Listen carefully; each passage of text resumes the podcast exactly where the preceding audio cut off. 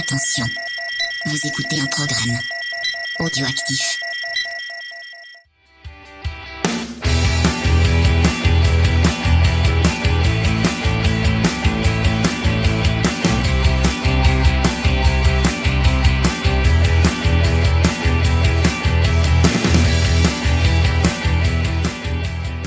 Salut à tous, on se retrouve pour un nouvel épisode de C'est qui en pôle. Alors épisode 89, mais euh, c'est aussi le centième épisode qui va être publié dans le flux quand on parle donc des, des hors-séries, etc., etc. Donc c'est un épisode un petit peu un petit peu à part pour lancer cette saison 2021.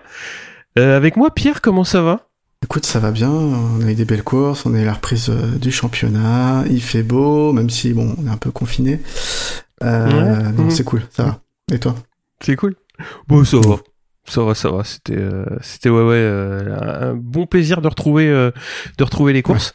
Euh, ça faisait, euh, ça faisait mine de rien pas si longtemps que ça, mais euh, ça, ça manque toujours. Hein. C'est toujours, toujours cool de, de voir le paddock repartir. Je vais commencer par les résultats du concours puisque on continue cette année avec, euh, avec la bécannerie pour vous faire gagner des goodies et c'est Ernesto qui a trouvé le pilote en pôle euh, dimanche et je vais te laisser nous parler du numéro 89.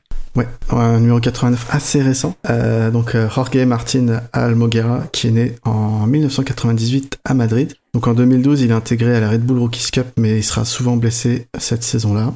Il va persévérer et l'année suivante, il finit vice-champion derrière euh, Karin Annika.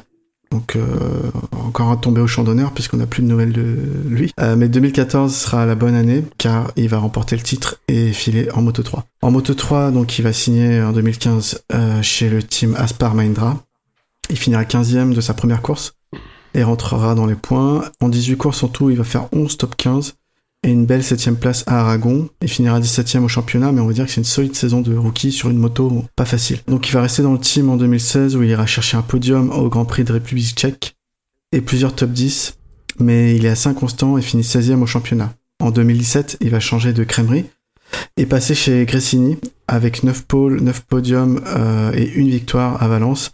Il termine 4 du championnat malgré une blessure en milieu de saison, donc là on peut dire que c'est un sérieux, euh, sérieux challenger. En 2018, euh, Martin obtient cette fois la couronne euh, mondiale devant euh, Bezeski avec 11 pôles, 10 podiums dont cette victoire. Et encore une fois, malgré une blessure, donc c'est un pilote qui se blesse assez souvent. Il va quitter le giron de Honda et passer en Moto 2 euh, dans le team Ayo KTM en 2019. Malgré une année extrêmement compliquée pour KTM qui fournira un châssis plus que moyen la plupart du- de la saison, euh, on s'en souvient, il fera Mm. tout de même deux podiums en tant que rookie et 11e au général.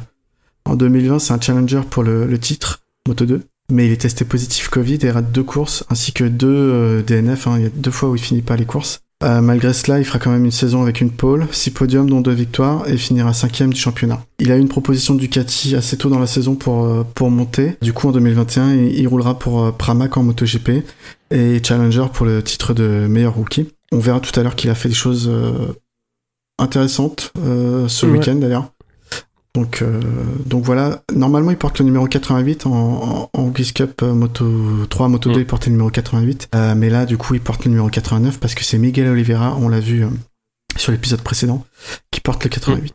En 89 aussi, euh, on va faire un coucou à Axel Morin qui roule en FSBK. C'est pas les mêmes catégories. C'est pas la même catégorie, mais il roule avec le 89 quand même. non, Yoré Martin, moi je l'aime bien pour un pilote. euh, Enfin, c'est un pilote euh, qui est souvent, euh, enfin qui qui qui qui pas champion, mais qui est souvent très très proche du, du titre et qui qui anime les championnats quoi. Il est assez, euh, moi je le trouve assez assez mordant, assez incisif et euh, ouais, même s'il a pas eu de titre euh, dans les catégories euh, inférieures, ça reste un pilote qui, qui va être à suivre hein, pour avoir sa, sa carrière en MotoGP, comment ça va évoluer quoi. Mais euh, après, il a changé de filière assez assez souvent. Il y a des aiguillages. Ouais. Ouais, ouais, non mais ça t'as raison, il, à part bon, son titre en Red Bull Rookies Cup, mais il, il Mm. y a mis, euh, il est resté trois ans quand même. C'est c'est long hein, là-bas, rester trois ans. Oui, il a pas tout à fait de chance, il, il est beaucoup blessé, ou il y a des, des, des choses qui se goupillent pas bien, et on sait qu'il faut un peu de chance pour être titré Ouais. dans une saison. hein. Euh, Dovi pourrait en parler. Clairement, c'est un pilote. Ce que j'aime bien chez lui, bah, justement en parlant de Dovi, c'est que c'est un bosseur. Quoi. Il, parle pas trop. Il est pas en train de se plaindre le plus. C'est pas celui qu'on voit le plus.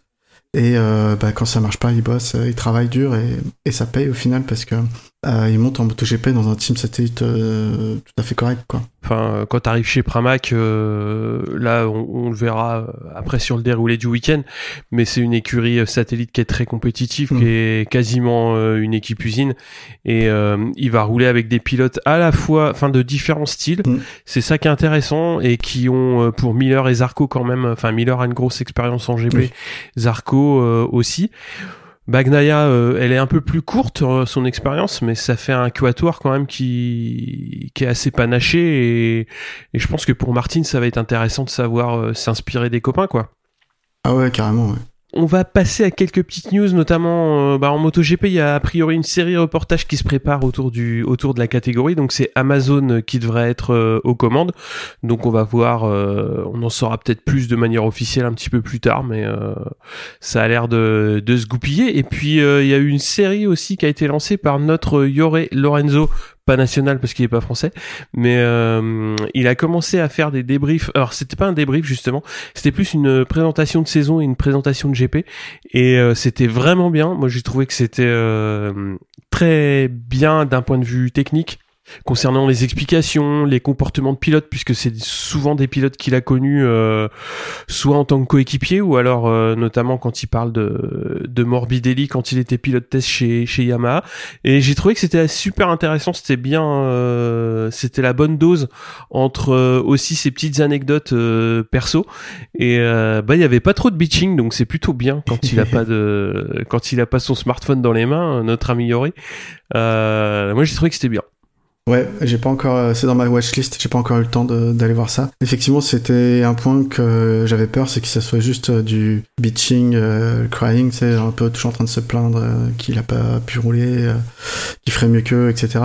Mais si tu me dis que c'est pas le cas, en tout cas, c'est vrai que des fois il a des, avis pertinents, mm. une fois qu'on a mis un peu de côté le reste.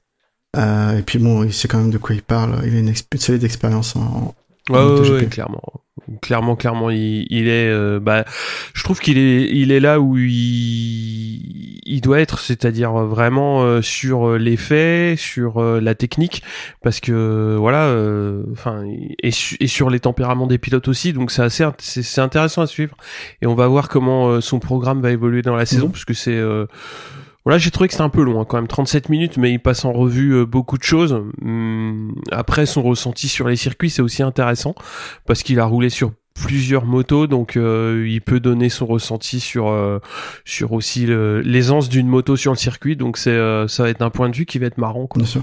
Je te laisse une petite news concernant notre ami italien. Oui, alors on avait déjà dit, je crois, que De ouais, fera des essais pour Aprilia mi-avril à Rérez. Ça veut pas dire qu'il roule officiellement pour la marque, qu'il a signé un contrat, mais en tout cas, il va donner son avis. Et a priori, ce qui serait aussi dans les tuyaux, c'est qu'il aurait déjà donné un accord pour rouler également pour des essais début mai au, Mugello. Donc euh, là, on se dirige euh, bah, quand même sur des, choses qui se... Quand il y a une répétition, ça veut dire quelque chose. Donc soit c'est pour un pilote euh, essayeur à terme, soit c'est pour un rôle de pilote essayeur plus les 6 wildcards, hein, parce qu'Aprilia a des concessions, ils peuvent avoir 6 wildcards euh, cette mm. année, plus éventuellement des remplaçants d'un pilote qui, qui, est absent. Parce que je sais pas si Aprilia, vu qu'ils ont déjà euh, annoncé que Savadori serait leur pilote officiel, euh, ils ont le droit de le virer en milieu de saison pour en prendre un autre. Euh, on a le droit de casser un contrat comme ça, je sais pas. Déjà, s'il revient, mm. qui fait des essais à Rérez, qui se passe plutôt bien, tu vois ça, peut ça peut bien se goupiller quoi après le Mugello et puis t'enchaînes euh, t'enchaînes quelques wildcards et puis euh, tu fais piloter essai en attendant quoi. Mm. En tout cas ça, prouve peut être intéressant. Hein. Euh, ouais pardon ça, ça prouve bien qu'il est il est motivé à revenir en 2022 comme il l'avait dit.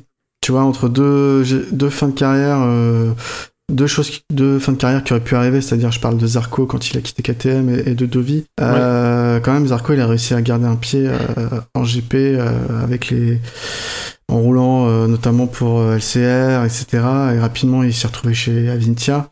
J'ai peur qu'une année sabbatique blanche, euh, même avec des wildcards, ça soit compliqué hein, de retrouver une selle. Ça, franchement, ça se discute. Après, après le ce qu'a fait Zarco, je sais pas comment ça s'est goupillé en coulisses, mm. mais c'était assez assez inédit d'une part, et d'autre part, c'est assez assez remarquable ce qu'il a réussi à faire déjà l'année dernière, à rester euh, focus sur sur la performance et sur ouais sur la course Mm. et on le verra moi je pense les tu vois les neuf mois qu'il a passé chez chez KTM ça on, en- on y reviendra aussi un petit peu plus tard parce que j'aurais- j'aurais quelque chose à dire sur On KTM ouais. Ouais, ouais, ouais. Enfin, tu vois, euh, le mec, euh, il s'est fait défoncer par euh, par tout ce qui était euh, autrichien. Ouais. Et euh, c'était il y a pas si longtemps que ça, il y a deux ans. Et donc il y a deux ans, KTM a pas tellement bougé. Enfin là, j'empiète sur euh, sur ça, c'est-à-dire ils ont gagné des courses l'an dernier, mais là, quand ils reviennent au Qatar euh, avec une avec la moto euh, développée, c'est pas nécessairement mieux qu'il y a deux ans. J'ai pas vraiment regardé les fiches de temps, mais euh, Mm. bah Zarco fait deux quoi. Donc euh, qui a fait le bon choix, euh, je pense que c'est clair.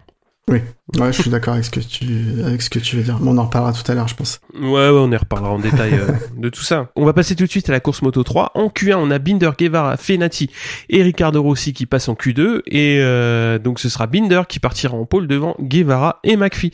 On a Alcoba 4, Mazia 5 et Toba 6. Felon partira 27ème.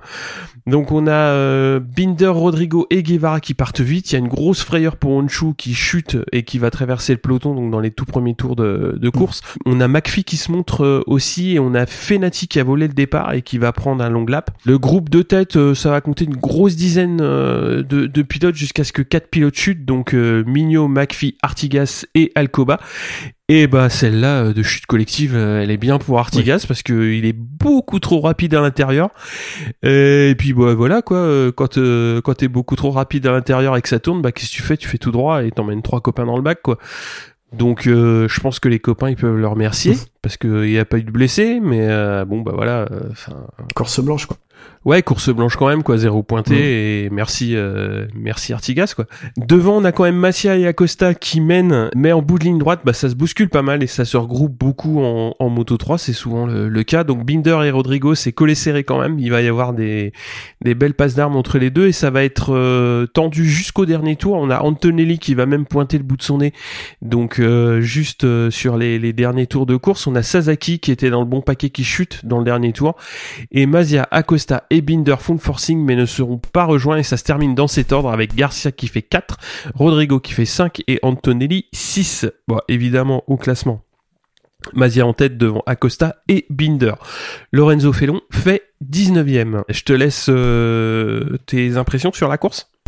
Bah déjà, on peut noter que le double KTM euh, officiel, euh, qui est impressionnant euh, de maîtrise sur- pour les deux pilotes. Alors, je vais revenir plus précisément sur les pilotes après, mais là, juste Ouais.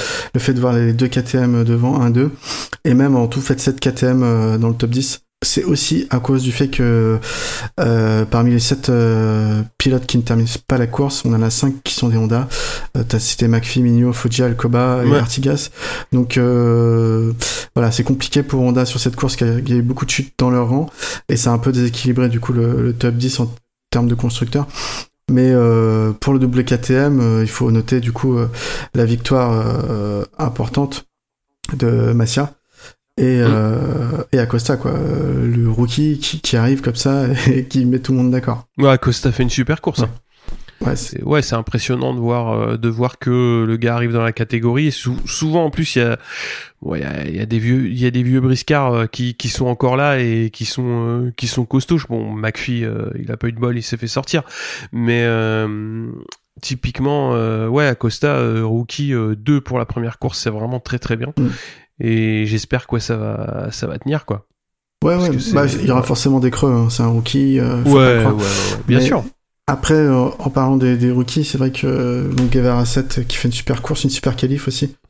Acosta 2, bon, on a Felon qui part 27, il finit euh, 19ème. Donc, oui, il remonte bien, mais bon, euh, c'est surtout, il a remonté les pilotes qui ont chuté, quoi, quasiment euh, que ça. Euh, et il a pris quand même 28 secondes en 18 tours, hein, ce qui fait presque une, une seconde et demie par tour. C'est Mm. pas assez rapide, surtout quand tu vois le niveau Ouais. des rookies actuels. Euh, Va falloir qu'ils progressent. C'est pas du tout une critique euh, méchante. Hein. euh, C'est vraiment un Français que j'ai envie de voir devant. Mais Mm, mm. il, il Ah ouais, a beaucoup plus de, de, de, de marge de progression, euh, de travail à faire pour pouvoir être compétitif. C'est pas, c'est pas assez à ce niveau-là. Bah, Fenati, il nous a bien fait rire aussi. Euh, mec, euh, il part, euh, au bout de deux virages, euh, on voit qu'il se prend un double long lap parce qu'il a fait un faux départ. non, mais Fenati, il est, il est trop expérimenté pour faire des faux départs, c'est pas possible. Et puis Artigas quoi. Bon bah Artigas. Faut, faut, faut, faut qu'on s'arrête deux minutes sur Artigas. Bah Artigas, quand tu vois quatre pilotes qui tombent, tu, tu, tu... moi j'ai pas vu sur le coup sur le direct ce qui s'était passé. Et quand ils ont commencé à monter les, à montrer les replays, euh, bon bah t'as, compris tout de suite quoi. C'est Pff, c'est impensable euh, de voir ça euh, en mondial quoi. Ah ouais, ouais, bien sûr. Enfin, après, je veux bien que parfois tu, tu sois pris un petit peu dans, dans l'excitation, etc., etc. Ça m'a fait penser aux différents shoots qu'on a vus en moto E l'année dernière, quoi, où les mecs ils arrivent et oh, je vais tenter un truc et puis le truc il fait 250 kilos et tu l'arrêtes pas comme ça. Et là, j'ai l'impression que oui, le gars il se dit oh bah tiens, je vais me mettre à l'inter, ça va passer. Sauf qu'il y a une putain d'épingle au bout et euh, bah voilà quoi, c'est c'est euh, oui, qu'est-ce que tu foutais à l'inter là? De toute façon, tu sais très bien que la moitié du peloton il va se rabattre pour Ouais. prendre la corde et que tu, même si il avait pu freiner, il se faisait embarquer quoi. C'était, c'est- donc c'était n'importe quoi. Enfin, c'était, euh. On a souvent ça, euh, bon, ça arrive deux, deux fois dans l'année, mais on a souvent ça durant les premières courses, ça, il y a un peu l'excitation, la reprise. Il s'est vu trop beau là-dessus, euh, il a raté son point de freinage, je sais pas, mais c'était Ouais, c'est même effectivement pas se moche. voir trop beau là. C'est, C'est croire au Père Noël. Là, il y a, y y des croyances mystiques derrière, c'est pas possible. Ouais, ça doit être ça. ouais. Ah, bah, après, on peut discuter de la décision de la, de la direction de course, hein, qui, Ah, on peut, ouais, on qui est assez faible à, à notre goût, on en a déjà discuté. Sur Ouais. les, donc, euh, Artigas sera pénalisé sur la prochaine course de deux longues laps, en sachant qu'on a vu euh, Fenati faire deux longues laps sur cette course-là, et que ça l'a quasiment pas pénalisé, il a perdu quasiment aucune place, Mm. Euh, même si ce n'est Ouais. aucune, je sais plus, mais je crois que c'est... Ouais, si, il a perdu des places quand même. hein, Il se retrouve euh, largement en queue de peloton, mais bien, euh, ouais. Puis, euh, puis faut voir ce que ce que c'est aussi le Moto 3 Mm. quoi. Quand tu mets deux longues laps en Moto 3, ouais, c'est pénalisant, c'est sûr, mais euh, tu peux rester quand même au contact du top 15 Ouais. quoi. Euh, par contre, euh, voilà, filer deux longues laps quand tu sors trois copains, euh, franchement. Mais, mais surtout que c'est la première course, donc euh, il pouvait se dire, si on sanctionne durement, euh, on va calmer les esprits, et, et Ouais. voilà, là, le risque c'est, ah bon, bah ça va, c'est que ça, euh, Ouais. on repart dans la, euh, je sais pas, euh, au cirque cette année, et puis... Ah ouais, on va faire la Ouais. même en couleur. ouais. Mais il y a déjà eu des problèmes en qualif, hein, avec des, des pilotes qui restent encore, je sais pas si t'as vu, des, qui restent euh, à l'extérieur des virages sur la trajectoire, euh, alors qu'ils coupent les gaz, quoi. euh. C'est comme tous les ans. Hein. Donc Bah, la direction de course, c'est comme tous les ans aussi, apparemment. Ouais, ouais, ouais, l'année dernière, il en a compris euh, des, des départs de la pit lane pour moins que ça. C'est vrai. Ce que je voulais signaler aussi, c'est bah, catastrophe pour Léopard Racing, hein, qui, qui voit ses deux pilotes ne pas terminer la course, et aussi pour Tech 3. Euh, donc Mm. Unchu est tombé, et puis euh, Sasaki en fin de course, Unchu au début Ouais. de course, donc Unchu est reparti, mais il termine 20ème. Puis en plus, on verra Tech 3, ce qu'ils ont fait en MotoGP, c'était pas du tout un bon week-end pour eux. Pas cool pour eux. Bon, après, c'est comme ça, hein. Ouais. c'est la course. Après, ouais, on a vu les valeurs sûres hein, quand même devant. Mm. hein. C'est-à-dire, euh, bon, Massia Binder, euh, euh, ça va, ça, je pense que ça va s'asticoter pendant toute la saison. Ça va être sympa, ça. Ouais. Ouais. Ouais, ouais, carrément, été content de voir Suzuki aussi, euh, il termine 8. Mm. Alors c'était une course un peu euh, pas, pas exceptionnelle, hein, il termine à 2 secondes, c'est, il a raté le paquet de tête en fait, euh, Ouais. il Mm. était dans, en tête du second paquet, mais euh, je pense qu'il peut faire une meilleure course euh, la semaine prochaine. Euh, donc voilà, euh, c'est à suivre. Je pense que Mm. au niveau euh, Challenger, on n'a pas trop raté notre pronostic euh, sur l'épisode euh, précédent. Après, il faudra voir sur la saison, mais en tout cas sur cette Ouais, course... faut- sur la euh, saison. Il y en a pas beaucoup qui avaient sorti à Costa quand même. Hein. je veux pas dire, mais, Ah oui, non, le rookie, non, non celui-là, oui. mais bon, là, les trois, ils sont quand même en, en moins d'un dixième. Hein. Donc, euh, Massia Costa Binder, euh, c'était, c'était une vraie arrivée Moto 3. Quoi. Un photo finish. On passe au Moto 2 Allez. Alors, en Q1, on a Di Gianantonio Vietti, euh, Chantra et Dalla Porta qui s'en sortent. Et la pole, elle sera pour Loves devant Raoul Fernandez et Bob Ben Snyder. Bezeki 4, Roberts 5 et Gardner 6. Donc tous les trois en deuxième ligne. On a Loves euh, qui est un petit peu à la peine au départ, donc je pense qu'il s'est un peu loupé. C'est Bezeki donc qui, qui part bien, euh, donc lui il était en deuxième ligne. Et euh, donc Fernandez confirme son beau rythme et on a Marcos Ramirez euh, qui abandonne après le premier tour puisque lui aussi avait pris une une belle chute Oui. euh, aux essais et donc il avait été déclaré fit. Il a pris le départ, mais c'est clair que c'était pas c'était pas tenable. On a Loves qui prend vite les commandes et Fernandez qui passe également Bezeki. On a Dixon 4 et Gardner 5 dans ce début de course. On a Gardner donc qui va reprendre Bezeki qui va passer son coéquipier donc pour la 2 et euh, DJ Antonio qui tient un bon rythme et passe euh, cinquième. On a une chute de virée dans une passe d'armes avec euh, avec Canet et devant bon bah c'est euh, assez calme. Par contre la fin de course elle va être marquée par par la remontée de DJ Antonio qui va qui va remonter donc à la troisième place et c'est Loves qui va s'imposer assez facilement devant Garner et on a Bezeki 4 et euh, en fait euh, bah ouais le, le, duel italien donc DJ Antonio Bezeki va pas mal animer le dernier tour et on a Fernandez euh, rookie qui fait cinquième et qui a lâché un petit peu sur sur la fin de course mais qui fait quand même au final une une belle course pour une pour un rookie quoi au championnat évidemment. Loves euh, en tête devant Garner et Di Antonio. Qu'est-ce que tu as à dire sur cette course Moto 2 On va dire que bah, Loves a très grosse domination il reprend sur, euh, sur le rythme qu'il avait en fin de saison dernière avant, avant sa blessure. Euh, mm. Je crois qu'il avait terminé avant Portimao. Je crois qu'il était sur trois victoires en trois courses, hein, il me semble. C'est ça. Euh, donc là, il, reprend les commandes tout de suite. Hein. On voit que c'est lui le patron. Euh, il met deux secondes à tout le monde, donc je pense qu'il forçait pas plus pour creuser l'écart. Bon, bah c'est propre, rien à dire. Le problème de ça, c'est que ça risque d'être un peu long la saison si c'est comme ça toutes les courses. Déjà qu'il n'y a pas beaucoup de bagarres. Après, il mérite, euh, il mérite, hein, franchement. Euh, c'était impeccable. Oui, il s'est raté au départ, mais après, il a remonté proprement. Il a pas paniqué. ouais, clairement. Masterclass, quoi.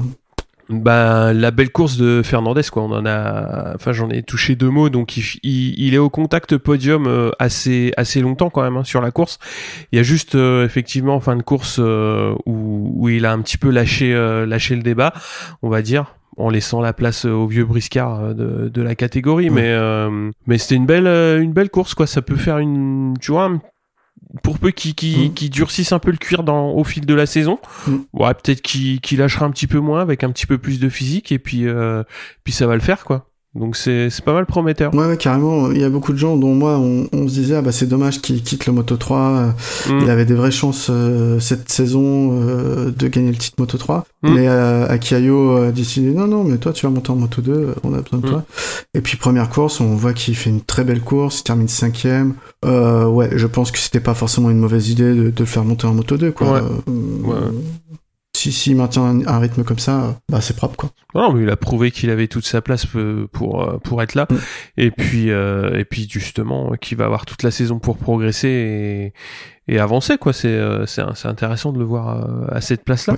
on a eu un premier premier tiers de course assez intéressant. Honnêtement, il y avait quand même des dépassements. Et à partir du moment où Loves a commencé à mettre un coup de collier, ça c'est un peu même les écarts entre chaque pilote se sont un peu stabilisés. Il n'y avait pas grand chose de spécial à voir à part quelques dépassements de Cameron Bobier. Ah mm. oui, je sais pas si t'as fait gaffe, mais quelques beaux dépassements euh, à, l'américaine, quoi, avec le arrière. Du coup, DJ Antonio, heureusement qu'il est sur les quatre derniers tours, il, il, met un coup de collier et il remonte un peu pour, euh, pour le podium. Donc ça remet un peu d'action, mais sinon c'était un peu, un peu ennuyant, quoi, il faut le dire, la, course. Hein. Si on a un coup de barre à ce moment-là, on peut s'endormir. Hein. Ah bah, c'est classique moto 2. Moi j'étais un petit peu déçu par... Euh, par euh, bah, par Lutti quoi parce que là ça va être euh, ouais on l'a pas vu de la course quoi. Donc euh, ouais il termine à 17 ça va être compliqué quoi. Ouais. Parce qu'il termine loin ouais. après bon voilà c'est la première mais ouais mais tu, ça va être chaud tu vois son coéquipier il était en première ligne c'est Bob Schneider Mm. Euh, il termine. Euh, alors, il a fait un très bon début de course, puis il a, il a lâché petit à petit, mais il termine 9ème, donc c'est pas dégueu, en sachant que c'est un pilote euh, qui roulait pas sur Calex, hein, je crois, précédemment, et c'est peut-être pour ça mm. aussi qu'il faisait des mauvaises performances. En tout cas, là, on voit qu'il fait une, des bonnes séances de qualif, qui fait, une course honnête, et, et l'outil qui est dans la même équipe, qui a la même moto, et il termine, il termine, termine 15ème, quoi, un point, mm. donc bon, c'est lui le pilote expérimenté. Non, il y a une belle course quand même groupée de, de Roberts et Dixon quand même, qui font 6 et 7 au final, mais euh, qui, ouais, qui, bah, Roberts, il est sur, euh, sur la lancée de l'année dernière, on va dire, ça se passait pas trop mal. Et puis, euh, et puis là, ça progresse un petit peu. Puis pareil, Dixon, quoi, on, on le voyait un petit peu loin. Et finalement, bon, ils font, ils font 6 et 7, quoi. Donc c'est, on va dire, c'est dans le bon paquet, quoi. Ouais. Ça, va falloir s'accrocher, quoi. Non, il va falloir qu'il progresse un petit peu, qu'il travaille mm. doucement, mais c'est pas toute façon, c'est pas sur une course qui, qui vont. Ce qui est important dans la première course, c'est bon, on Mm. verra ça en MotoGP. Hein, si t'es pas capable de jouer le podium, c'est de faire une bonne position dans le top 10, quoi. C'est ce qu'ils ont été capables capables de faire. Après, on peut parler un peu de, bah, de Cameron Bobier, euh, justement. Ouais. Moi, j'ai bien aimé le fait qu'il est parti très loin. Il est parti 22e Ouais. et fini 11e. Enfin, bon, c'est un rookie, alors il est très expérimenté euh, en Ouais. superbike sur une 1000, mais c'est pas du Mm. tout pareil avec un proto Moto 2. Donc deuxième rookie derrière euh, Rolf Fernandez, mais euh, vraiment c'est propre. Euh, lui il a une grosse marge de progression parce qu'il a tout à apprendre, hein, les pneus, les châssis, les moteurs. Il y a rien qu'il a préparé, l'électronique qu'il a préparé à cette catégorie. Donc euh, je pense qu'il a une belle marge de, de progression, euh, Cameron Mobier, à suivre. Ensuite, il y avait les NTS. Alors bon, j'ai râlé Ouais. tout le week-end là-dessus. Donc il y a que deux pilotes sur NTS cette année. hein. C'est Barry Baltus qui monte du Moto 3 et Afis Et qui s'est pris une grosse bourre en plus. Ouais, il s'est pris une très grosse bourre, un beau side et puis s'est cassé le poignet, donc euh, il est out. Il, il frappe à la course. Mm. Et, euh, et quoi, qui, ouais, qui termine pas, quoi, Mhm. qui chute. Je pense que ouais, comme comme tu l'as beaucoup dit sur le Discord, la saison va être longue. Ouais. Bon, il y avait un petit moment émotion dans le, dans le box euh, Cressini. Euh, bah, Fabio Di qui, qui, qui réussit à monter sur le podium dans les, dans les toutes dernières euh, minutes euh, de la course. Bon, bah voilà, hein, forcément, avec Fausto Gressini euh, qui, est, qui est mort il y a quelques temps, ça, ça faisait vraiment un peu pour un podium pour, pour Fausto, quoi. Donc, Mm. il y avait une certaine émotion qui, a- qui, a trans- qui transparaissait même à travers l'écran, euh, qui était belle à voir. Voilà. On va passer au MotoGP. Allez. Donc la meilleure, la meilleure catégorie, bien entendu. Euh, en Q1, Nakagami et Mir s'en sortent de justesse. On, on voit encore que, que les Suzuki ont un peu de mal euh, dans, ces, dans cet exercice. Ah, C'était très très chaud. Il y a vraiment... euh, chaque passage de la ligne, il y avait un pilote qui améliorait les, les temps. Il faut noter, aucune KTM ne, ne passe en Q2. Euh, en Q2, justement, Bagnaia qui va sortir un, cours, un tour incroyable, avec euh, en prime le record de la piste en 1,52 et 772 millième. À 3 dixièmes, il y a Fabio Quartararo qui se place, qui partira deuxième, et enfin Vignales. Seconde ligne, euh, on a Valentino Rossi, euh, totale surprise, Jack Miller et Totale surprise. Bah, enfin pour moi, je m'étais habitué à, à plus voir très performant sur les qualifs. Ouais. Après en course, euh, je sais très bien que c'est un pilote qui peut viser le top 6 sans souci. hein. Euh, Mais là, c'était clairement, euh, ah, tiens, ok, il est encore capable de sortir des qualifs comme ça, bah tant mieux quoi. Mais c'est pas quelqu'un que tu vois, j'aurais mis ma chemise avant les qualifs. Ça dépend qui quelle roue il prend maintenant. Mais du coup, il faut quand même noter que les six motos là qui sont sur les deux premières lignes, c'est trois euh, Yamaha M1 de, de cette année et, et trois Ducati de, de cette année. hein. Donc, Mm. c'est des motos qui, qui ont l'air d'être performantes sur ce circuit. Donc, euh, Mir se qualifie seulement dixième et on va noter quand même les rookies Bastianini 13e et Martin 14e. euh. Euh, il faut noter qu'en FP4, Zarco s'offre euh, donc la meilleure vitesse de pointe en MotoGP, donc avec un, un 362,4 km/h. Donc cette fois, elle est officiellement enregistrée, hein, puisque c'est des, Mm. c'est des séances officielles, et puis il passe la barre en plus des 360 euh, symboliques. Il y avait une petite aspi aussi. hein. Ouais. bah ça aide. Mais quand même. Ouais, quand Bah, même. Ça aide, mais bon. Ça fait des kilomètres heure quand même. Bah, en parlant de, de vitesse, on... Ah. la course démarre, et puis bah, quel départ des, des fusées rouges. Hein. Au premier virage, il y a, y a Bagnaia, qui est suivi de près par Miller. Martin, là j'ai pas les mots parce que on le rappelle, il est parti 14e. Donc au premier virage, il est 3. Et euh, enfin, Johan Zarco. Euh, donc on a quatre euh, Ducati qui, qui prennent un peu le, euh, le large, mais ils sont suivis quand même de près par euh, Quartararo, Vinales et Rossi qui suivent le, le train bolognais. Petrucci va chuter dès, les premiers virages. Rossi sera dépassé ensuite, tout comme euh, Martin, par les Suzuki de Rins et Mir après quelques tours. Et enfin, après cinq tours, euh, on pouvait voir Bagnaia en tête, suivi de Zarco, Miller, Quartararo, Vinales et Rins qui revient sur eux. On va avoir des chutes euh, de Nakagami et, de Marquez, donc c'est pas terrible pour, pour LCR. Quartararo à ce moment-là va profiter de la bonne forme de Yamaha et de la perte de vitesse en ligne droite moindre qu'attendue face au Ducati pour se placer troisième quelques temps en passant Miller. Mais ça, c'était avant que Vignales décide qu'il était temps de passer la seconde. Et là, en quelques virages, euh, Vignales nous sort le, le show. Franchement, euh, il va dépasser Mm. Fabio, puis Zarco et Bagnaia à, à 8 tours de l'arrivée, tout en maîtrise. Euh, vraiment euh, impressionnant, on en reparlera tout à l'heure. Zarco tente, euh, lui, de ne pas se laisser partir euh, Vignales et euh, passe à son tour Bagnaia, mais c'est peine perdue, hein, parce que Vignales s'est envolé tout simplement et il gère sa course devant. Il reste à finir la course euh, pour les pilotes derrière, avec des pneus en, souffrance notamment pour les Ducati. C'est Mir qui en profite et qui revient deuxième dans le dernier tour en prenant euh, à tour à tour Bagnaia puis Zarco, mais euh, c'était sans compter la puissance brute des moteurs italiens qui après avoir bien négocié le, dernier virage, hein, contrairement à, la Suzuki de Mir, qui, qui arrivent toutes les deux à le redépasser quelques mètres seulement avant la ligne d'arrivée. Euh, donc ça m'a fait bondir de mon canapé. J'ai pensé à toi tout de suite quand j'ai vu euh, l'arrivée. Beaucoup, beaucoup de gens m'ont dit ça, bizarrement. Euh, il y a des tympans des voisins qu'on a explosé. Quoi. Je pouvais pas trop crier avec le petit, mais... donc c'est Vinales qui gagne une seconde devant Zarco et Bagnaia. Mir termine 4. Quartaro 5 et Rins 6 au classement du championnat. Donc Vinales 25 points, Zarco 20 points, Bagnaia 16 points et Quartararo 5ème 11 points. On parle du, bah, du vainqueur, hein, Vignales. Ouais, Vignales. Euh, moi, j'y croyais pas hein. quand j'ai vu euh, quand j'ai vu la course et quand j'ai vu euh, une Yamaha aller comme ça tenter des trucs à l'inter je me suis dit c'est pas possible, c'est pas Vignales quoi. Et bah si. Et donc euh, ouais, ça fait plaisir de voir enfin euh, Maverick Vignales agressif en course. Euh, c'est-à-dire euh, pas nécessairement ouais une vraie course de une vraie course de pilote quoi. C'est-à-dire euh, ouais de l'agressivité euh, euh, et quand il a réussi à passer les, les pilotes qui étaient devant lui et à prendre la tête bah il a mis euh, ce qu'il fallait pour prendre la tête et se détacher un petit peu pour se mettre à l'abri parce que on le verra un petit peu plus tard euh, faut pas laisser les Ducati trop près derrière toi on va dire. Et euh, non, non, il fait une très très belle course. Moi, j'étais le premier étonné de, de le voir, euh, de le voir ainsi, quoi, parce que ses qualifs et son week-end, c'est pas flamboyant, mais il est dans le coup quand même. Tu te dis, euh, tu te dis, il est là, mais il est pas très loin, mais ça, ça peut le faire ou, pas. Et comme on sait que parfois ses départs sont pas toujours, sont pas toujours parfaits, ça peut, ça peut aussi le mettre dans une mauvaise mauvaise dynamique. Mais non, non, il fait une très belle course, une course intéressante, on va dire. Enfin vraiment euh, inattendu de sa part. Bah écoute, je te rejoins. Hein. Moi, je, je suis pas un grand fan du pilote euh, à la base, mais là, il m'a bluffé. Clairement, c'était une démonstration.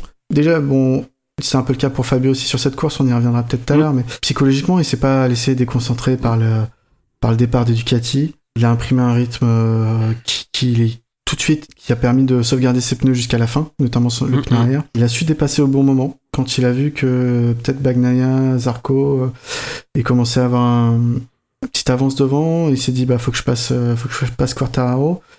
Et tous ces dépassements c'était hyper propre, c'était hyper bien calculé, c'était euh, on, voyait qu'il avait vraiment confiance en sa moto et en son, son train avant.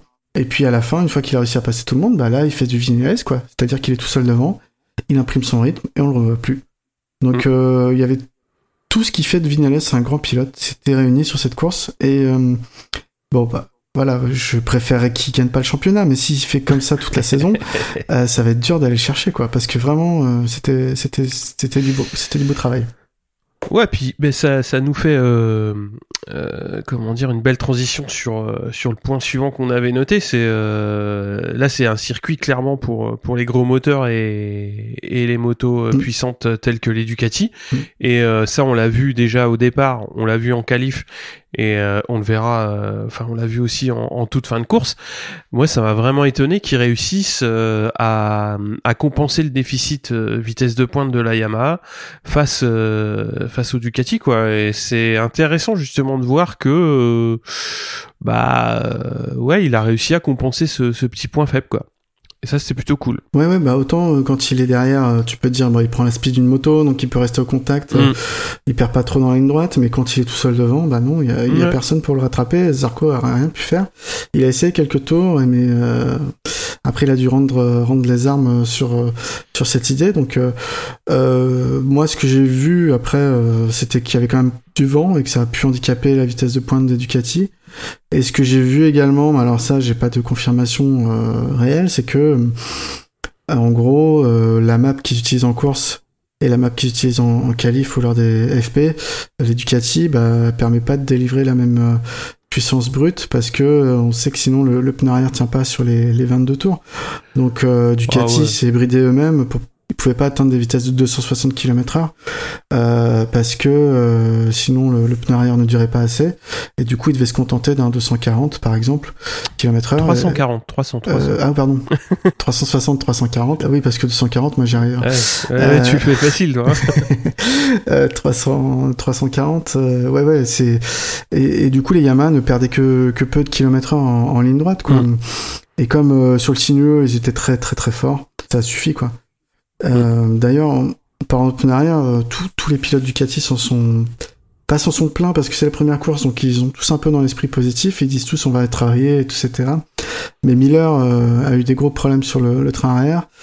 Euh, Zarco a dit que bah, c'est ce qui lui avait pêché en fin de course. Lui, c'était son pareil, c'était son pneu arrière. Bagnaia a dit qu'il fallait travailler peut-être d'une manière différente la semaine prochaine sur ce pneu arrière pour pouvoir obtenir la victoire. Donc, euh, donc il y a un petit boulot à faire. Je pense que euh, ça, ça travaille trop sur cette partie-là. C'est le point faible de la Ducati. Ouais, l'exploitation, euh, l'exploitation de la, de la, ouais, de la traction, quoi. Mm. C'est ça qui va être, euh, qui va être la clé. Bon, après, euh, on va pas se mentir, hein, c'est la clé pour tous les constructeurs. effectivement, euh, en qualif, ils peuvent se permettre de passer un petit peu plus de puissance parce que bah ils ont peut-être pas 25 tours à faire. Hein. Oui. Ça c'est évident. Mais enfin voilà. Enfin après sur une course, quand tu dis waouh, on a eu des difficultés sur le pneu arrière et que tu fais 2 et 3, bon, ça va. Ça, ça me rappelle les Yamaha l'année dernière. Oh là là, la moto elle est nulle cette année. Ouais, bon, c'est victoire. Hein. non, mais voilà, enfin. Euh, non, je on vois ce que de. dire. Ouais. Mm. T'as raison. Euh, bah, c'est surtout qu'il y, a- il y a quand même euh, un bon départ et puis euh, Mm. une régularité des, des pilotes euh, de- devant. Et puis on sait que les, peu importe euh, ou pas, mais on sait que les, les moteurs V4 sont assez difficiles à doubler. Euh, surtout quand ils ferment euh, quand ils ferment bien les portes. D'ailleurs, Zarco Ouais. euh, a donné du fil à retordre à, à, à Vignales. euh, Amir, et puis Amir aussi. Amir, hein. ah oui, pardon, c'est il en a, il en a bavé. Hein. ce qui fermait bien les portes. Ah ouais. Là, tu vois bien que ouais, c'était compliqué et il l'a très bien fait dans le dernier tour. Et la manœuvre que font justement euh, Zarco et Bagnaia pour le passer sur la ligne, euh, c'est beau.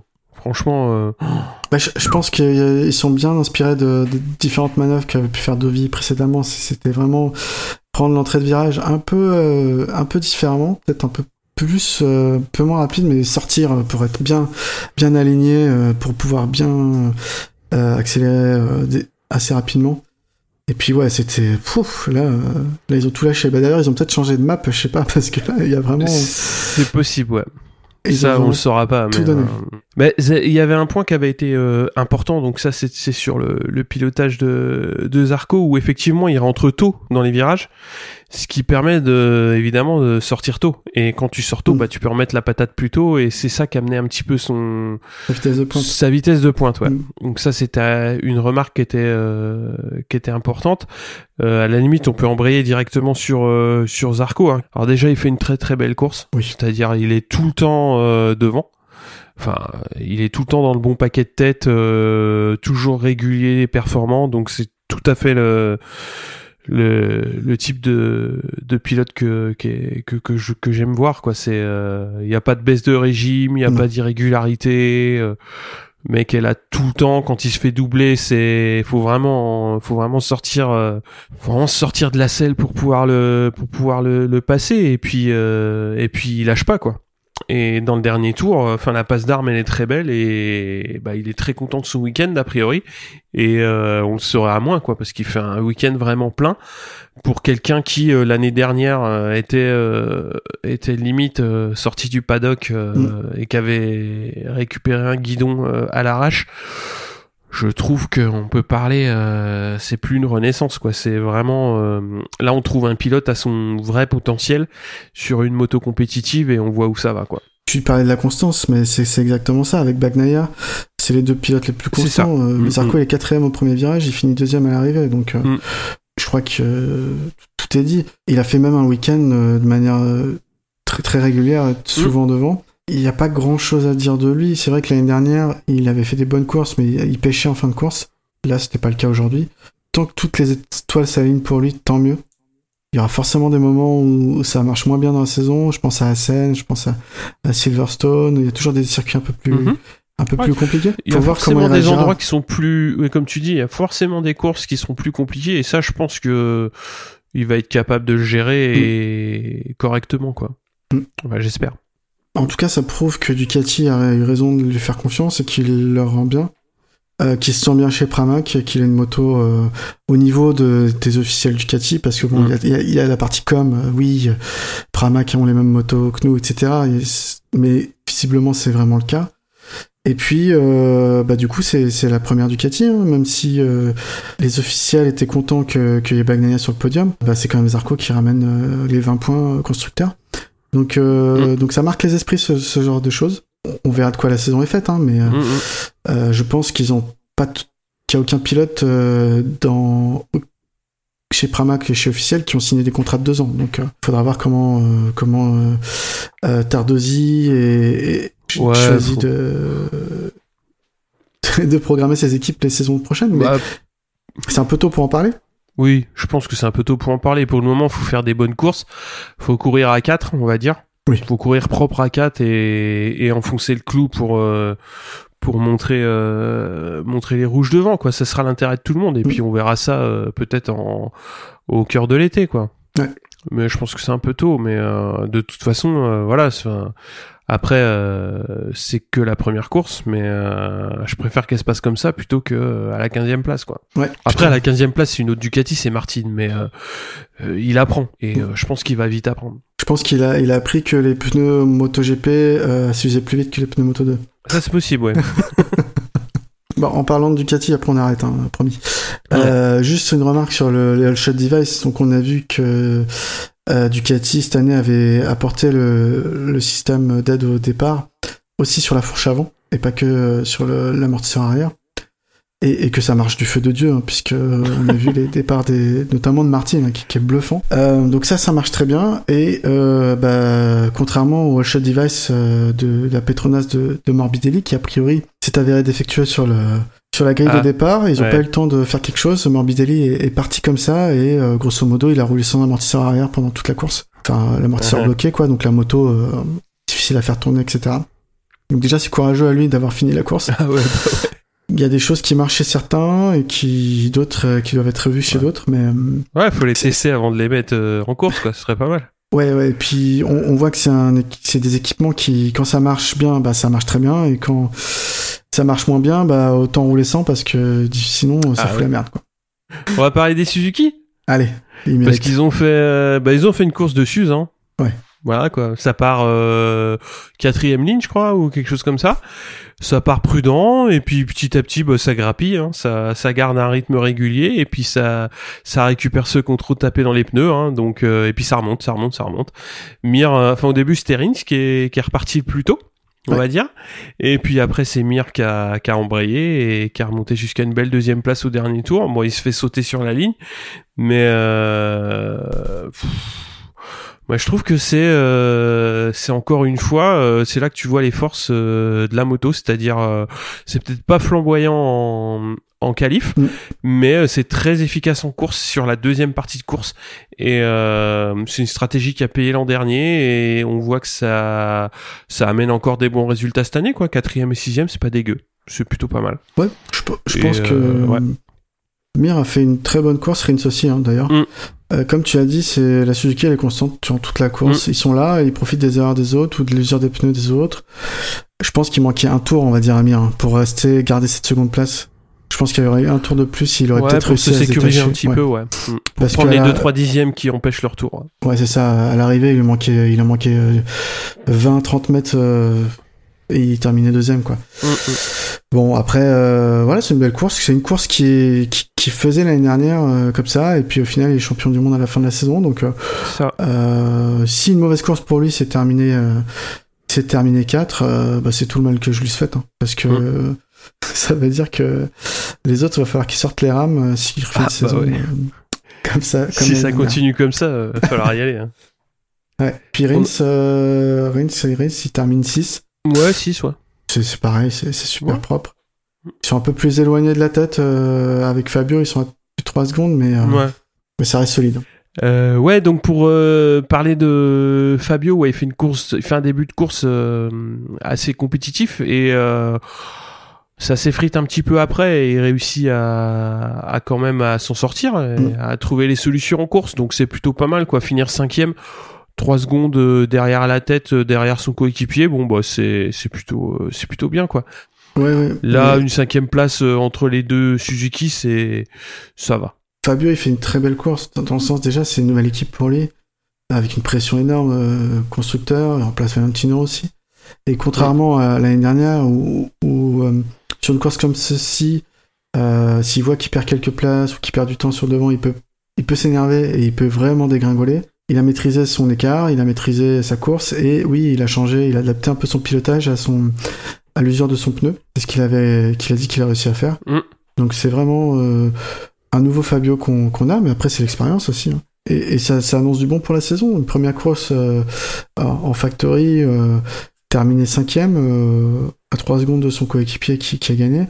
Mm. Euh, bah, bravo euh, Fabio. Et puis on en redemande quoi, parce qu'on sait qu'en plus c'est pas un circuit ni personnellement qu'il affectionne, ni forcément euh, euh, le. Alors c'est pas qu'il est pas adapté. Les Yamaha sont assez bonnes au Qatar en Ouais. général, mais c'est pas le non plus le Graal hein, pour les Yamaha.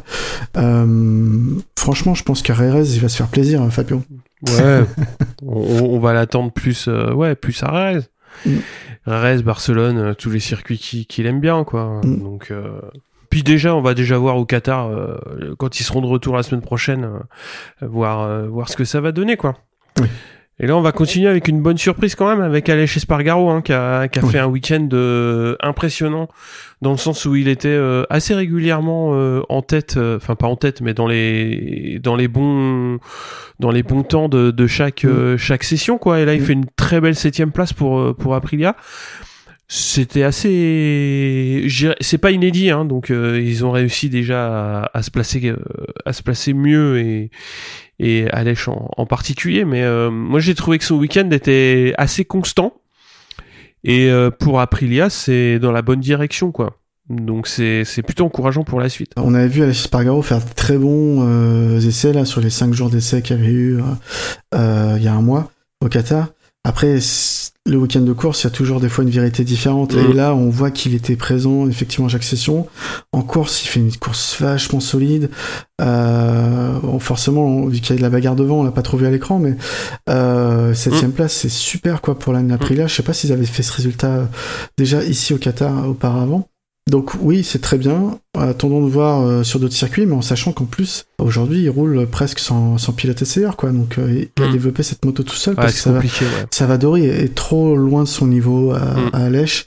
C'est vraiment Alèche Spargaro qui fait tout le boulot à la fois de- d'essayeur, de, testeur, de, de mise au point, de, de réglage. Et du coup, félicitations. quoi. Bravo. Ouais, il est tout juste devant euh, son frangin, donc sur sur la Honda. Au début, euh, moi j'avais un sentiment assez, euh, tu vois, vu que je l'avais pas trop vu en course, je me suis dit voilà, qu'est-ce qu'il a fait et tout.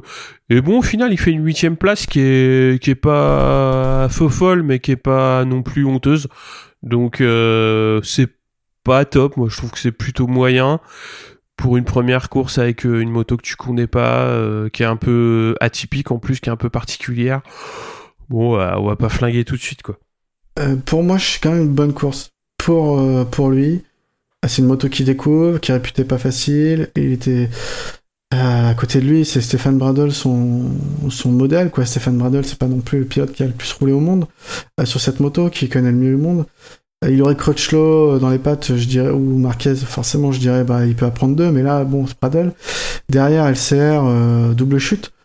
Donc, Mm. au final, bah écoute, c'est pas une, c'est pas, c'est sûr que huitième, c'est pas conforme aux attentes de, de Honda Factory, il faut pas se leurrer. Honda Factory, Ah oui. c'est gagner toutes les courses, hein. Euh, mais c'est, une- pour moi, c'est, euh, je mettrais, tu vois, genre un 11 sur 20, euh, encourageant, un truc comme ça, tu vois, Ouais. course. Parce que c'est pas dégueu non plus. Hein. Mm. Terminé huitième, peut-être qu'il aurait pu doubler son frère parce qu'il il se collait vraiment. Ouais, t'es pas loin. ils se collaient vraiment au cul. voilà, ils ont terminé à, à 6 centièmes, quoi.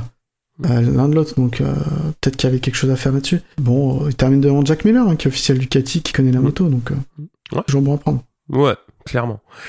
Euh, tu voulais euh, mettre des, tu voulais mettre des cartons rouges. euh, t'avais une, t'avais une belle, t'avais un beau chapelet de.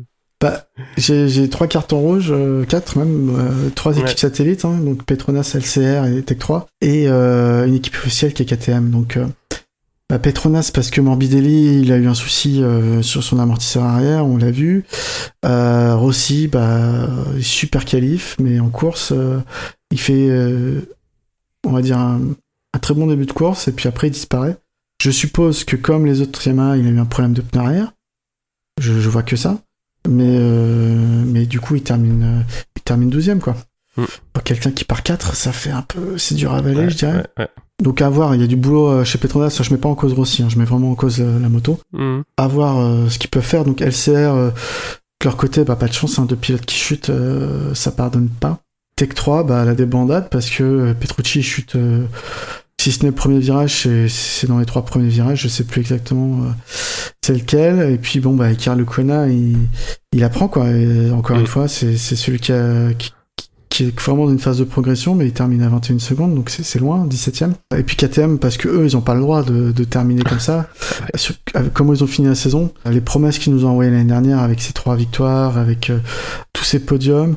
Oliveira, il prend les trois points de la 13e place et Binder, euh, euh, les deux points de la 14e place, quoi. Il termine derrière un Bastiani, derrière un. Ouais, derrière Bastiani qui finit 10. Ouais. Un rookie. Sur une moto de 2019. Ouais, ça pique. Hein. Ça pique, dit comme ça, ça pique. Ah ouais, ouais, ouais, quand tu quand tu regardes euh, froidement les le, le- le classement, euh, parce que ouais, il y avait beaucoup d'attentes euh, concernant Oliveira et Binder et, et c'est c'est première euh, première course ouais décevante. Et je- et j'entends beaucoup l'excuse, oui, mais bon, le Qatar, c'est pas leur circuit. Mais si tu veux être champion du monde, Ah bah une, oui. une mauvaise course, c'est top 5. hein. Et euh, Ah c'est ça, c'est c'est- c'est premier. Si tu gagnes et tu tu mets les autres euh, la tête sous l'eau quoi. C'est ça. Tu peux pas te permettre de, de dire, euh, ouais, 14e, euh, 13e, bon, bah, c'est parce que la moto, elle est pas adaptée à ce circuit. Non. Dans ce cas-là, tu seras pas champion Bah, du monde. tu seras jamais ça. champion du monde, tant pis. Ouais, après, euh, tu vois, en début d'épisode, euh, le parallèle Zarco euh, et KTM que je faisais était vraiment, euh, enfin, était pas, était pas non plus euh, adapté. Mais j'ai toujours ça en travers de la gorge. Mais, mais euh, ça, c'est, c'est parce que c'est moi. mais euh, tu vois, c'est, j'ai, j'ai, j'- je dirais pas que j'y croyais beaucoup parce que j'ai toujours été, euh, je dirais pas sceptique. Mais euh, tu vois que KTM fonctionne bien sur les circuits qu'ils ont bien préparés. Et à partir Mm. du moment où euh, euh, et ça j'en ai parlé sur le sur le Discord où effectivement quand tu as euh, quand tu as les concessions que tu peux développer tous les week-ends que etc etc euh, je dirais pas que c'est plus facile c'est fait pour c'est normal. C'est c'est fait Bien pour sûr. que une écurie euh, qui est un petit peu en retrait elle elle est si elle en a les moyens elle a les possibilités de de travailler et de d'évoluer et d'avancer. Et là KTM euh, va rentrer dans le dur parce qu'ils vont être dans cette situation où euh, ils vont plus pouvoir évoluer autant qu'ils le souhaitent. Il va et ça va être compliqué.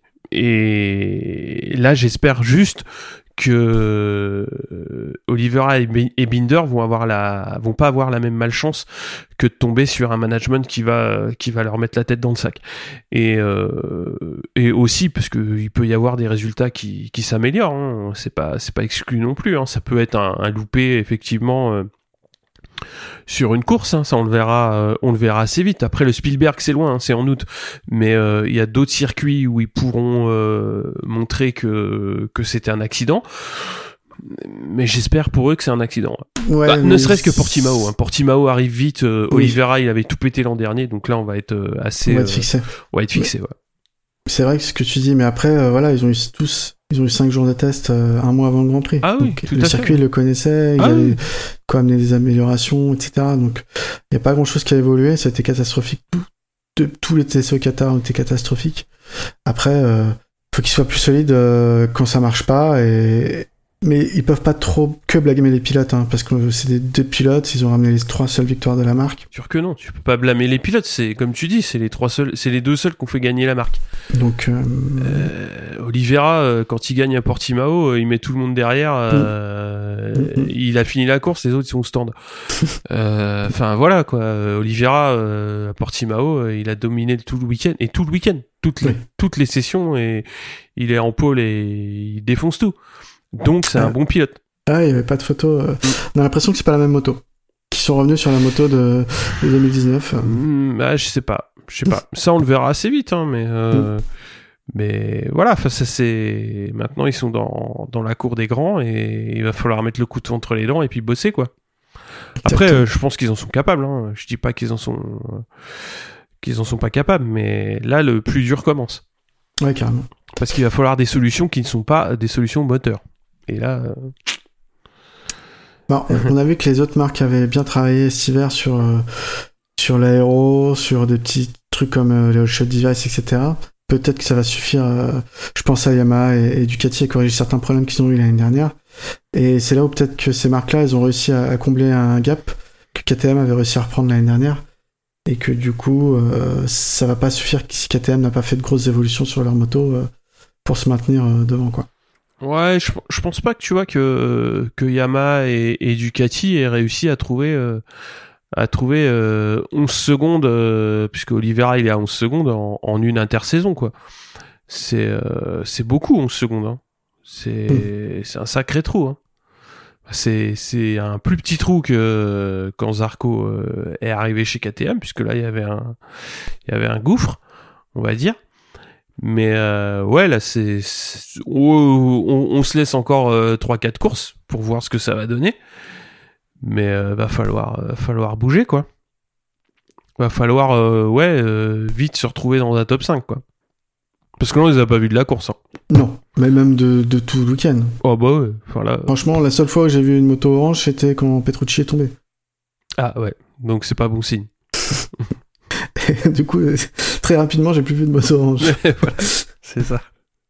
Et en plus, ça me désole parce que bon, bah, c'est Tech 3, on, Bah on oui. aime bien cette équipe, quoi. Mais là, Mm. euh, c'est compliqué. Mm. Euh, autre, euh, autre personne chez qui c'était compliqué, bon, c'est pas pour enfoncer le clou, mais je vois la feuille de temps, et c'est catastrophique. Lorenzo Savadori, il, il termine à 46 secondes du leader, en sachant que celui qui est devant lui, donc qui est Franco Morbidelli, qui avait un problème mécanique, il termine à 23 secondes du leader. Donc, Ouais. il y avait autant d'écart entre Vignales et Morbidelli qu'entre Morbidelli et Savadori. Ouais. On peut se dire ce qu'on veut hein, sur euh, Christophe Ponson à l'époque ou, ou d'autres hein, qui avaient soi-disant pas le niveau. Rabat, on s'est beaucoup moqué, ou même Karel Abraham. Euh, mais là, on est en, en deçà de ça. Là, ça m'a fait penser, euh, enfin, quand tu regardes, euh, pareil, hein, la feuille de temps, euh, ça me fait penser à Mélandry, quoi. Hmm. Quand il était sur Aprilia Ouais. aussi. C'est-à-dire, il était, euh, il était, euh, il était voiture balai et c'était, c'était ingérable. Donc, euh, donc voilà, enfin là, 46 secondes, bah c'est très loin. euh. après, euh, ça c'est aussi une discussion qu'on a eue euh, sur le Discord où c'est possible aussi qu'il n'y ait pas les moyens d'équiper euh, de manière identique les deux pilotes. Hein.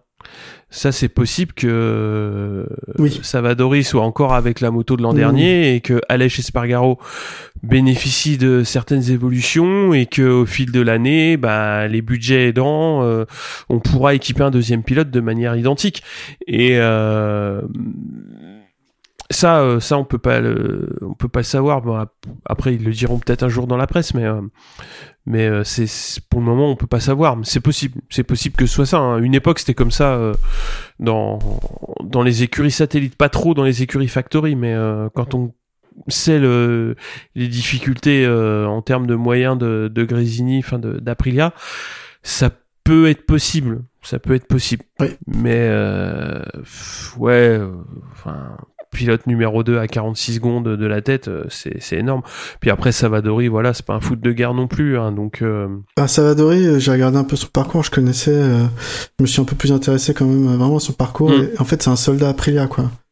Ouais, ouais, il a bah fait ouais. beaucoup de choses avec Aprilia. Bon, il a fait une année en moto mais à part ça, voilà, partout où il allait, World SBK, euh, euh, CIV italien, euh, c'est Aprilia, c'est Aprilia. Donc, donc euh, c'est peut-être pour ça qu'il est là, quoi. Euh, aussi, parce que Smith, euh, bon, peut-être qu'il avait, euh, je pense qu'il avait un meilleur niveau. Smith, euh, pur talent, euh, en talent pur, c'est peut-être un meilleur niveau. Mais peut-être Mm. qu'il posait d'autres, euh, d'autres soucis ou qu'il râlait parce qu'il n'est pas les mêmes pièces qu'elle chez Spargaro, justement. c'est Et possible. que je sais pas. ça finit par agacer euh, les décideurs, quoi. Ouais. Dernier petit mot par rapport au rookie. Euh, bon, bah, Marini termine à la porte des points. hein, vraiment, bon, euh, c'est une course de débutant, mais voilà, bon, c'est pas, c'est pas affolant. Mais on voit surtout bah, Bastianini qui fait une dixième place, c'est incroyable. Et puis Martin euh, qui prend le point de la quinzième. euh, qui, qui reste surtout dans les mémoires pour son départ. Mais Bastianini, c'est c'est bluffant, un champion du monde, ce qui nous a fait Moto 2, ce qui nous a fait euh, cette course, top 10. Oui, oui, c'est bah c'est une c'est oui, c'est une belle course. Après, euh, ouais, c'est bah il finit devant devant Rossi. Ouais, c'est c'est c'est bien. Va falloir euh, pour euh, pour euh, pour un rookie dans une écurie un petit peu plus que satellite, on va dire. Euh, ouais, client. J'ai du mal à dire client, mais là ça va ça ça ça a l'air de s'orienter comme ça chez Sponsorama. Et ben bah falloir falloir y aller quoi. Ouais. Ouais, mais déjà un top 10 c'est la première course pour un rookie sur une moto euh, sur une moto comme ça, c'est bien. C'est bien. Après euh, Marini 16e, euh, savoir que il y a pas eu tant de chutes que ça hein, Non. on va dire. hein. Donc euh, donc va falloir euh, falloir trouver les secondes qui font euh, qui font justement euh, se rapprocher du copain quoi. Parce que si tu regardes pareil euh, la différence entre les deux, il y a 10 secondes au final là ça va être chaud quoi. Oui, oui, il a plus de travail à Mm. faire côté, côté Marini que côté euh, Mm. Bastianini, mais bon, ils partagent le même box, ils ont a priori la même moto, donc. euh, euh, et puis Ducati hein, j'aime bien partager les datas de- à tous ses pilotes. Mm. Donc je pense que ils ont de quoi, ils ont de quoi travailler. Et puis bon, des fois il y a des, il y a des, hum, des osmoses qui se font plus ou moins vite entre un pilote et une moto. On a vu Zarco et KTM, ça l'a jamais fait. Par contre, Zarco il a Yamaha, ça l'a fait tout de suite. Euh, donc il y a des choses qui se font, qui prennent un peu plus de temps chez, chez certains. Mm. Donc euh, voilà, pas s'affoler de faire une course porte du top 15 euh, pour un rookie. Faut voir euh, après plutôt euh, sur toute la saison quoi. On a fait le tour? Euh, ouais, j'ai bien aimé le petit euh, Quartaro, il se battait euh, à la fin, euh, il était presque tout seul quand même en piste, hein, et il termine 5, mais il se prend quand même un track limit, limit warning euh, à l'avant-dernier tour, je crois. Tu dis, ah ouais, il est quand même en train de pousser euh, Quartararo, Ah bah ouais. Il y avait Riz derrière qui remontait C'est ça. mais bon, c'est pas. Il s'est pris juste un avertissement c'est pas allé plus loin. quoi. Mm. Euh, dernier petit point, on va parler rapidement du French Superbike. Alors ça roulait au Mans pour l'ouverture de la saison. En 1000, donc la course 1, c'est deux bises euh, qui s'imposent sur Kawasaki devant Gines et Axel Morin, donc tous les deux sur euh, Yamaha. En course 2, deux bises et Gines restent 1 et 2 et c'est Alan Techer donc qui est troisième au général. Deux bises et devant Gines et euh, Axel Morin troisième. En 600, course 1 et 2, le même podium euh, pour les deux courses, deux bises, et oui, le même qu'en 1000. Cauchy et Claire, donc c'est idem au général. Euh, on va se retrouver très vite, c'est-à-dire la semaine prochaine pour euh, la deuxième course au Qatar. Moi, je suis toujours dans le coup. Je crois que c'est Olivier et on va avoir Paul qui va venir normalement. Oh, Donc sympa. ouais. Moi, je suis pas invité. Pour, je plaisante. Non non, t'as dit que t'étais pas là et t'es gonflé toi.